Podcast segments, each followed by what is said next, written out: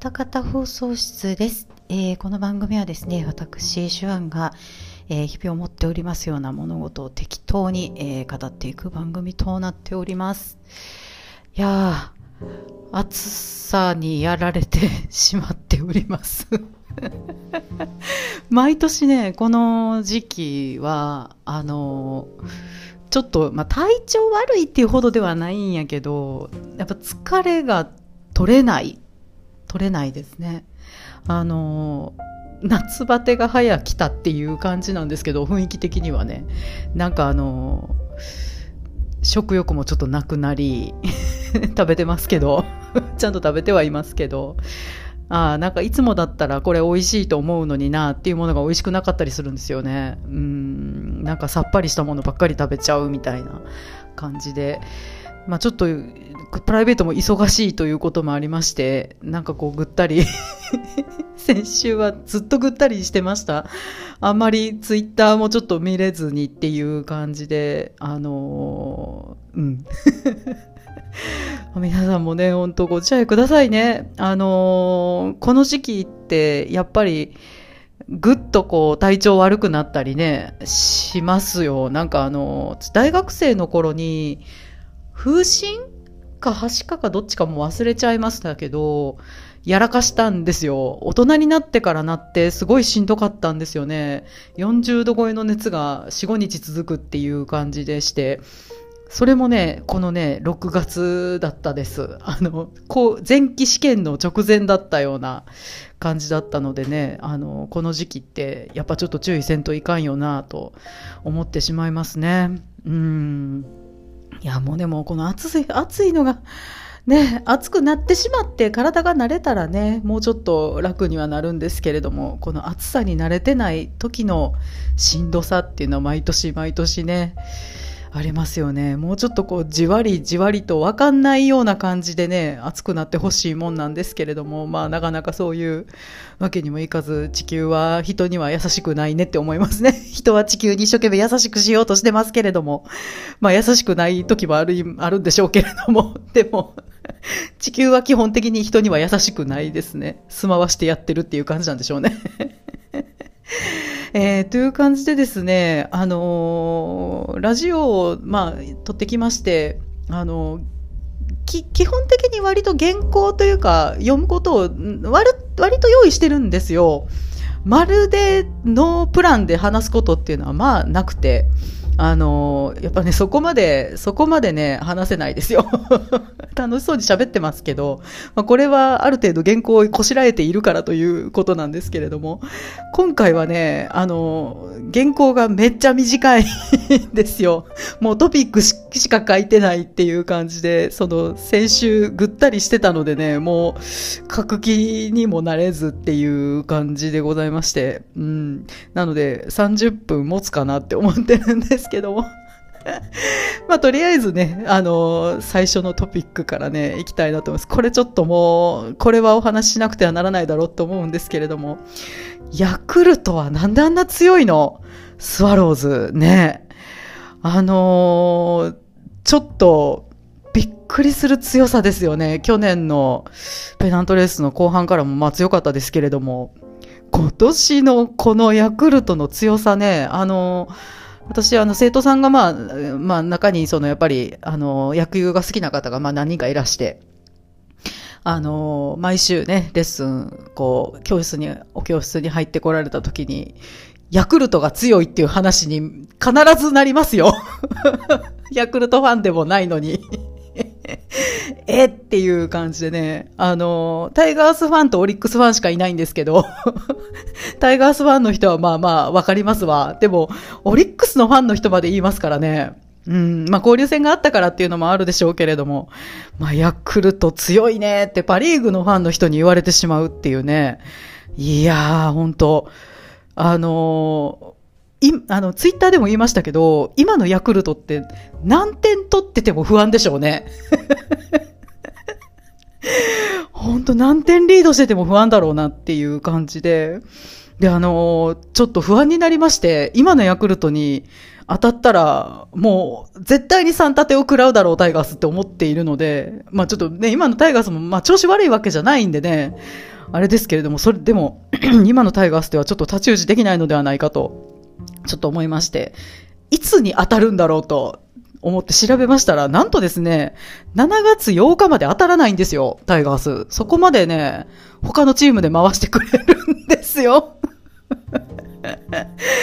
いやー、あの、ヤクルトの独走を他の5チームで必死になって止めるっていう感じの図式になりつつありますんで、まあ本当ね、他のチームの、あのー、方たちには頑張っていただきたいなと思ってるんですよ。7月8日まで当たらないっていうのが分かりましてね、タイガース。いや、これラッキーやわと思ってね。うーん。まあ、その間にね、他の4チームの方にどうにか ヤクルトの勢いを止めていただきたいなと思ってるんですけども、このね、幸運って、この先ちょっと生きてくるんじゃないかなと思いますね。あの、すごいヤクルトがもう絶好調に強い時に当たらへんかったっていうのが、ちょっと後で生きてくるのではないかなとは思ってるんですけれども、えー、まあ、なんか、広島には勝たないとねっていう感じがしますね。まだ一勝もしてないっていうね。まあでも思えばね、あの、開幕戦に8点差をひっくり返してきたのがヤクルトだったんでね、ヤクルトにひっくり返されましたんでね、今季の強さがもう開幕からいかんなく発揮されていたんやなと思いますね、本当。いやーもう昨日のジャイアンツはもう本当ご愁傷様でございましたっていう感じでしたね、本当にね。いやー、ちょっとヤクルトどうにかしないといけないよ。ヤクルトをどうにかしなくてはとかね、本当に、あの、野球聞くと思いますね。タイガース、他のチームと試合してても思いますね。他のチームの途中経過を聞くたびに思いますが。えー、という感じでね、今日は、あの、本当に話すことを決めてないとは言いましたけれども、ちょっとあの、いただいている、えー、DM ですとか、ハッシュタグをね、えー、あとご紹介して、あとはしょうもない話をちょこっとして終わろうかなと思っております。えっ、ー、とですね、こちら DM でいただきましたヨッシーさんからね、いただいております。えー、アクエリオンの回にね、ついていただきました。えー、アクエリオン、菅野陽子さんだったんですね。えー、内容はなかなかいろいろ飛んでいそうですが、少し見たくなりました。3期目かの合体シーンはワクワク気持ちよさそうです。で、今見たら川森さんがゲッターロボをオマージュしてデザインしたとありました。なるほどと思いました。おっさんにとってゲッターロボは合体変形の元祖メカなのでそこだけでも見たくなりました。っていうふうにね、いただきました。ありがとうございます。そうなんですよ。菅野陽子さんなんですよ。なんで、本当あの、オープニングだけでも見てみてください。うん。あのー、合体シーンはね、あの、ワクワク気持ちよさそうですっておっしゃってますけど、あの、うひゃうひゃ笑う感じですよ。どちらかというと ゲラゲラ面白いっていう感じですね。うんうん。でね、ゲッターロボってね、私全く見たことがなくて、これはね、いずれ見たいなと思っている作品なんですけれども、面白いんですかね。やっぱり、あの、よく見る名前なのでね、これ、やっぱり皆さん、あの、ご覧になっていらっしゃる作品なんでしょうね。なんでこんなに人口に解釈している でしょうかっていう感じなんですけれども、まあ何かしら理由があって皆さんがね、あのー、ご覧になっているんだろうなと思うので、このおっさんにとってゲッターロボは合体変形の元祖メカっていうふうにね、おっしゃってるんで、あ、そうだったんだと思って初めてね、ここで知ったんで、なるほどって思いましたね。うん、ちょっとね、私もゲッターロボは見たいなと思います。いつになるかちょっとわかんないですけれども、ちょっとリストに加えておこうかなと思います。ありがとうございました。で次にですね、君彦さんからね、いただいております。これはですね、アクエリオンというと、1万円と2000円くれたら愛してる。8000円余計にくれたら、はっぱ読ましてあげる替え歌を思い出しますってね、いうふうにいただいております。8000円、あ、じゃあ、8000円余計にくれたら なんちゅう替え歌や。まあでも8000円ぐらいやったらいいよっていう子はいるかもしれないですね。私はちょっとどうかわかんないですけど、うん、なるほどな。うん、なんかあの、あのね、私あの、もう一つ美容関連の、あの、ツイートを、まあ、追いかけるアカウント持ってるんですけど、あのね、美容関係のツイートを追っかけると、やっぱりね、整形っていうのも引っ張られてくるんですよ。まあ、整形のね、アカウントを見るの、あの、まあ、あの、すごい興味深いので、私は考えたことないですけど、あの、すごい、ね、あの、整形の闇もすごいんですよ、本当に。その整形の闇みたいな、美容整形の闇みたいなのを見るのも、まあ、結構楽しいっちゃ楽しいんですけど、それに引っ張られてですね、さらに、あの、引っ張られて出てきますのがパパ活なんですよね。パパ活。ね、あの、パパ活女子の子たちのアカウントがいっぱいヒットするんです。だから美容から整形が引っ張ってこられて、整形美容整形からパパ活女子が引っ張ってこられるっていう感じでね、なんか芋づる式に見ることに結果なるんですけれども、すごいですね。パパ活やってる子ってね。あの、まあ、いいも悪いももう、どっちとも言わないです、私はね。まあ、あの、だって、稼げるものを持ってるわけですから、ね、養子で稼ぐわけでしょ？それで、まあ時期的にはね、その若い頃しかできないことではあるから、あの、ね、あの、使えるものは何でも使うわっていう感じでしょうけれども、いやー、でもね、なんか金銭感覚が一度狂うと人間元に戻らないので これはあの、パパ活が自分できなくなった後に、まっとうに働けないだろうな、この子たちってちょっと思うんですよね。まあ、まあ、みんながみんなそうじゃないとは思いますけどね。あの、割り切ってる子はすごい割り切ってるので、あの、今だけしかこういうのはできないからっていう感じでね、やってる子は分かっててやってるんだったらいいなと思いますけれども。いやー、でも、一度狂った金銭感覚は元には戻らないよって思ってね 思いますね。あのーノースフェイスっていうブランドあるじゃないですか。ノースフェイスだったと思う。ノースフェイスの四角いリュックがあるでしょあの、大学生とか高校生の子たちがすごい持ってる子が多いですけど、あれをですね、あの、なんて言ってたかなあのね、ホモリュック、あ、違う、ホモランドセルだ。ホモランドセルって言ってる子がいて私もう爆笑したんですけど、まあ、確かに、持ってる子ってちょっとゲイっぽい子が持ってるなって、もう女の子も持ってますけどね、あれね、あの、ゲイっぽい子が確かに持ってるなと思って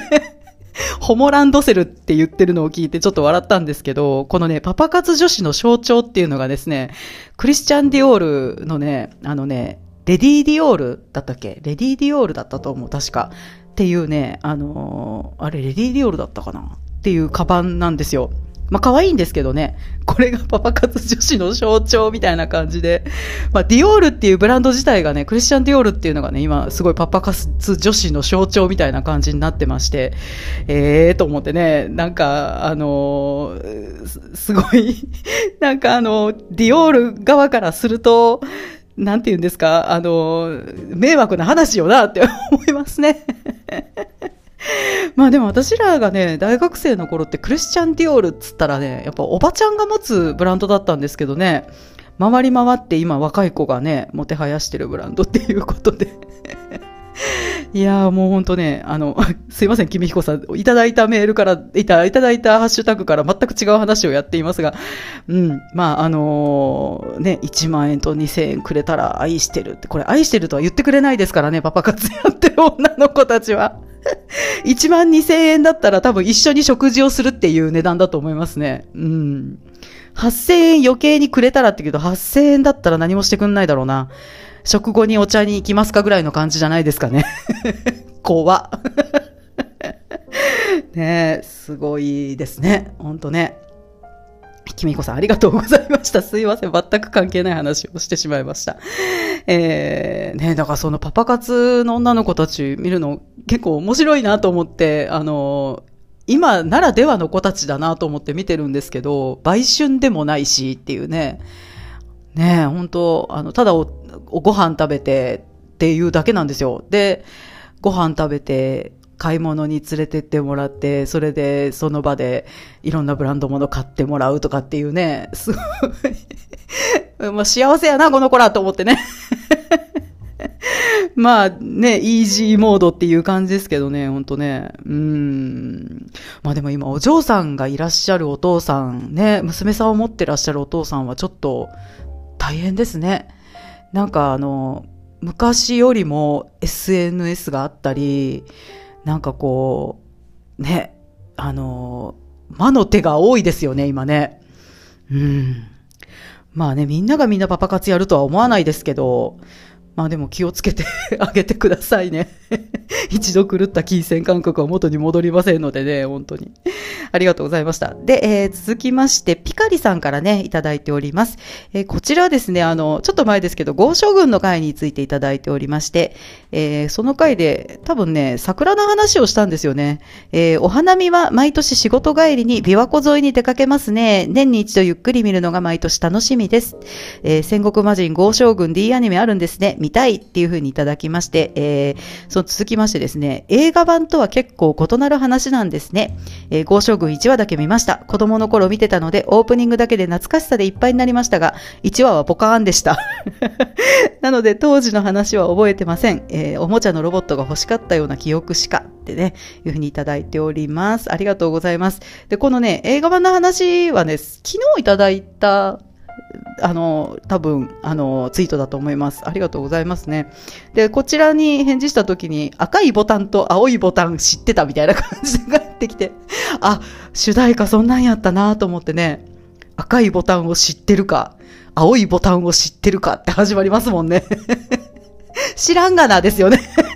いきなり、いきなり言われても知らんがなっていう感じですけど、結構このね、オープニングの赤いボタンと青いボタンで歌い出すオープニングが面白いなと思いましたね。そういえばそれをちょっと思い出しました。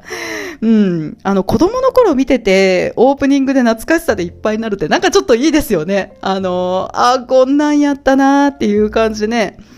なんかこう、いい時代になりましたね。それがこう、サブスクで手軽に見られるっていうのはね、いいなと思いますね。あの、テレビ版はね、見なくてもいいと思いますけど、映画版はね、ちょっと面白かったんでね、ピカリさん、ちょっとぜひご覧になられたらいいんじゃないかなと思います。ありがとうございます。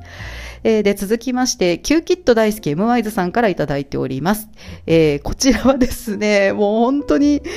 もう、やらかしたなって思ってたんですけど、えー、前回のね、あのー、あれですね、リーンの翼の会に関してまあいただいたんですけども、私ね、福山潤さんと福島潤さんごっちゃになってまして、本当に申し訳ないなと思いました。福島潤さんって方もいらっしゃるんですね。やってしまったなと思いましたね。で、それについていただいたんですけれども、えー、ムアイズさんからですね、えー、パリピ孔明を見ているのですが、バーのマスターの声が千葉茂さんみたいな声で、誰と思って調べたら、えー、福島淳さんって方でした。一瞬福山淳と思ったのですが、福島さんでした。このスバのカズマは福島淳さんで、リーンの翼は福山淳さんでややこしいですねっていうふうにね、いただきました。でね、こちら、あの、続きつきまして、えー、ヒルアンドンさんからいただいてるんですけれども、ヒルアンドンさん今 G のヒルアンドンさんになってて すごい G レコ月間って感じですね えー、ヒルアンドンさんからもですね、あの、リーンの翼会会長、えー、エイサップ君の福山淳さんは、コードギアスなどで有名な方で、このスバのカズマは福島淳さんで別人なんですよ。わら。私も一度間違えた罠です。っていうふうにね、いただきました。あのー、やっぱり皆さん間違ってるんですね。あの、勘違いしてらっしゃる方ちらほらいらっしゃるなと思って、私だけじゃなかったんだと思ってね。昨日、おとついか、おとつい、あの、会った知り合いに、まあ、その子も結構アニメ好きで、まあ、ちょっと声優の勉強してるような子なんですけど、その子に、あの、すごいことを告白するよって言って、何ですかって言われたから、あの、福山潤さんと福島潤さんがいるということを最近知ったったら爆笑されまして、私も勘違いしてたっていう、その子が言いましたからね、声優の勉強してる子が言ってたんで、あ、やっぱりって言って字が同じじゃんっていう、そうなんですよって言ってね。ね島と山が違うだけじゃんっていう感じでね、もうやられたなって思いましたけども、まあ結構あのいろんな方が勘違いなさっているようなので。あ、私だけじゃなかったんだ、よかったなと思ってね、ちょっとほっとしました。これからはちゃんと見るようにします。福島さんなのか、福井山さんなのかね、ちゃんと見ないといけないわと思ってだらだら見てちゃダメだなって思いました。ありがとうございました。うん。で、えー、っとですね、こちらは、あと、ネオさんからいただいてるんですけども、これはですね、ちょっとハッシュタグをつけてツイートしてくださってるので、ちょっとどういう話で、多分他の番組で何かね、あの、歌方という言葉で読みにくい漢字かなんかの話になったのかな？わかんないですけど、それに関してね、おそらくツイートなさってるんじゃないかなと思うんですけども、えー、歌方放送室かな？ハロータは簡単に読めるっていうふうにね、いただいております。あのね、あのー、歌方読みづらいって ね、結構いろんな方に あれなんて読むのっていうね、感じで、放末って、放末とも読みますけどね。うん。で、あの、ハロータは簡単に読めるっていうふうにおっしゃってて、で、あの、調べたら、あの、歌方サタデーナイトっていう曲があるんですね。うん。あの、私、あの、スマホに、あの、あれなんですよ。えー、しめじっていうキーボードアプリあるじゃないですか。あれ入れてるんですけど、このしめじっていうアプリがですね、あの、まあ、俗っぽい変換をバシバシ出してくるんですよ。人名なんか本当にね、あの声優さんの名前なんか名字入れたら一発で出てくるんです。あのー、本当に便利っちゃ便利なんですけど、歌方って打つと大体サタデーナイトで出てくるんですよね。で、これ何なんだろうと思って調べたら、あれなんですね。ハロプロの曲なんですね。うん。ああ、これかと思ってね、びっくりしました。ネオさんは多分初めていただいたんじゃないかな、ハッシュタグ。ありがとうございました。えー、で、えー、以上でハッシュタグ終わりですね。えー、で、あとはですね、ちょっとトピックだけ用意してるんですけど、今何分ぐらい？今21分ぐらい？あとちょっとですね、ちょっともうちょっと喋りましょう。えー、っとですね、あのー、調べたらっていうか、あんまり私、日付とか本当に割と、なんていうんですかね、あんまり意識しないでやってきて、あの、50回の時に結構やかましく言ってしまいましたので、50回の時に50回ですとかって嬉しげに言ってしまったんですけれども、あの、第1回をアップしましたのが6月14日だったんですね、去年の。うん。なんでね、1年経ってました。前回がちょうど丸1年っていう感じだったですね。うん。あの、調べたら、あ、もう1周年終わってたみたいな感じで もうちょっと、もうちょっと意識しとけよっていう感じですけれども。いや、でも、あの気がついたら終わってまして、あの先週ね、まあ、くしくも、リーンの翼で、あの、富の作品を取り上げるっていうことで、まあ、あの、狙ったわけではなかったので、本当に自覚してなかったんでね、まあ、ちょっとした偶然だなと思いました。よかったなと思って。うん。あの、一年ね、あの、ずっとやってきて、まあ、多分、一周も飛ばさずやったと思うんですけど、早いですね、一年間ってね。来来年の春ぐらい春ぐらい？来年の春終わりぐらいには100回になっているのかしら？とか思うと続いてるんかな？とか思いますね。ね、また今回ね、すごいぐったりしてたってね、冒頭言いましたけれども、こんな感じでちょっとね、あの、ぐったりすると原稿も用意できないっていう感じで、まあ、アニメ見てないこともないんですけれども、これで100回までいけるんかなってちょっと 不安にちょっと不安になっています まあなんとかね、あの納得いくまではやりたいなと思ってはいるんですけれども、辞めるときはね、あの、多分ね、突然辞めるってことは多分ないと思うんです。もう、あれ、更新ないな、アナウンスなしで更新やめるってことは多分しないと思います。アナウンスしてやめますって多分宣言すると思いますので、うん、突然姿をくらますということは多分ないと思うんですけれども。うん、なんかね、あの、人間、体が弱ると疲れが溜まったりして、こう、体もメンタルも弱ると弱気になりますね。続けていこうと思っていることが続けられるかなっていう気持ちにもなりますね。うん。なんかあの、すごく不安な気持ちってのが簡単に頭を出してくる、顔をも、頭をもたげてくるっていう感じがちょっとしますよね。まあ元気にはなりたいなと思ってるんですけれども、暑さに体が慣れるまでかなと思ってはいますが。うーん。あの、今ね、何見てますかと言いますと、先週も言いましたけども、少女革命ウテナの生徒会編をね、見てます。先週ね、私、ウテナ、全部で3部に分かれてるって言いましたけど、4部の間違いでしたね。長いことちょっと見てなかったんで忘れてました。4部があるんですよ。失礼しました。最後の大鳥明夫編が、えっと、最後まで大鳥明夫編じゃなくて、大鳥明夫編の次に牧師録編っていうのがあるんですよ。ああ、もう忘れてたなと思って。うん。ですね。全4部っていう感じで。で、あの、一応生徒会編を今2週目、もう何週目見てるねんっていう感じです今回2週目ちょっと見てまして、次回以降、生徒会編だけちょっとまとめてね、今回はなるべくネタバレをせずに、あのお話をして、一人でも多くの方に 見てない方に少女革命ウテナを見ていただきたいという気持ちを伝えられたらなとは思ってるんですけれども、まあそれもこれもちょっとね、あの、体力的に 元気にならないとダメだなと思ってね、うん、思ってはおります。うん。で、その次にね、何見ようかなと思ってるんですけど、あのね、あのだらだらとアマプラで見てましたコブラがアマプラから消えていたっていう話をだいぶ前にしたと思うんですけど、ほどなくして、あの D アニメストアにコブラ来てまして、あこっちに来てるじゃんとか思って、で、あの、見てます。あの、だらだらとね、見てまして、あと3、あと4話かな？あと4話ぐらいのとこまで来てるんですけど、本当に週に1回見るか見ないかみたいな感じなんで、本当にだらだら見てる感じなんですけど、コブラ見終わったらちょっとまとめて振り返ろうかなと思います。ほんとかっこいいね。コブラかっこいいわ。本当あの、10代の頃に見なくてよかった、これ。完全に人生狂わされるキャラクターやと思ってかっこよすぎてね。うん、かっこいいわ、本当見るたびにキャーキャー、キャーキャー心の中で言ってる。えー、っていう感じでございます。えー、でね、えっ、ー、と、すっごい半径30センチ以内の話ばっかりしてるわけですけれども、先週、おとついや、おとついね、私ね、2年ぶりぐらいに餃子を作りました。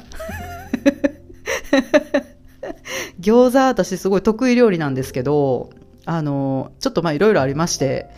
あの、フライパンがへたってきてすごいくっつくようになったんで、あの、餃子作るのやめてたんですよ。それで、くっつかないアルミホイルを敷くとすごいいいっていうことに気がついて、あ、それなら餃子作ってもいいんじゃね？と思って、せえー、おとついね、すごい餃子餃子が食べたい自分で作った餃子が食べたいと思ってね、もうあの、餃子を2年ぶりぐらいに作りまして、いやー美味しかったですね。やっぱり餃子は自作に限りますね。もうあのね、餃子に限っては買ってきたものと外で食べるもので、美味しいと思ったことは一回もないんです、私。自分のが一番美味しいと思うので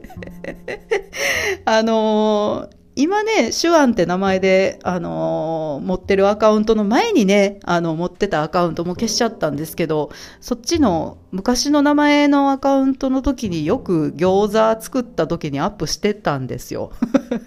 餃子だったら東大に行ける気がするみたいな感じのツイートをよくしてたなと思います。だからそれで、あのー前のアカウントでつながってた方ちらほらいらっしゃるんですけど、気がついてない方はそれで思い出していただけるといいなと思いますね。餃子で東大に行けるかもしれないと言っていたやつって、あー、こいつかーっていうね、感じです。うん。あの、黒つぐみって名前でやってました。うん。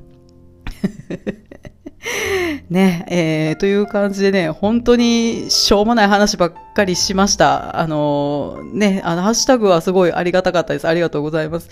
本当にね、もう、この、ね、ちょっとぐったりした感じっていうのが早くね、なくなってほしいね。なんか、どっか悪いんかなとか思ったりするんですけど、多分ね、そんなことでは多分ないんです。そういうしんどさじゃないので、そういうしんどさじゃないんですよね。どっか悪かったら多分いつもと違うっていうのがあると思うんですけど、なんかいつもの疲れがそのまんまちょっと倍になってるっていう感じなんですよね。いややわ、ほんま。早く体が慣れてほしいよ。という感じでね、あのー、本当今回は内容があるのかないのかっていう感じですけども、えー、お話ししてまいりました。次回はね、何の話しようかね。